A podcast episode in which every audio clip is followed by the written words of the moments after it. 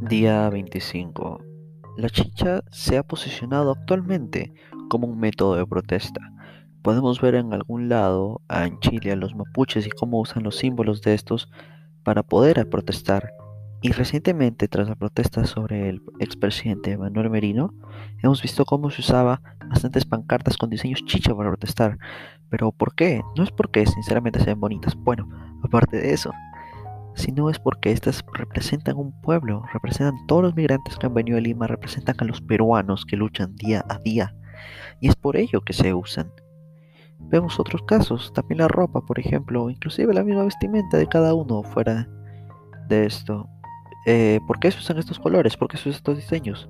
Pues según el señor Monkey, que es uno de los pioneros dentro de este arte, que soy muy admirador de su trabajo, dice que es debido a que en la sierra se suelen usar esta clase de colores, que suelen ser muy brillantes y muy cautivadores para la gente.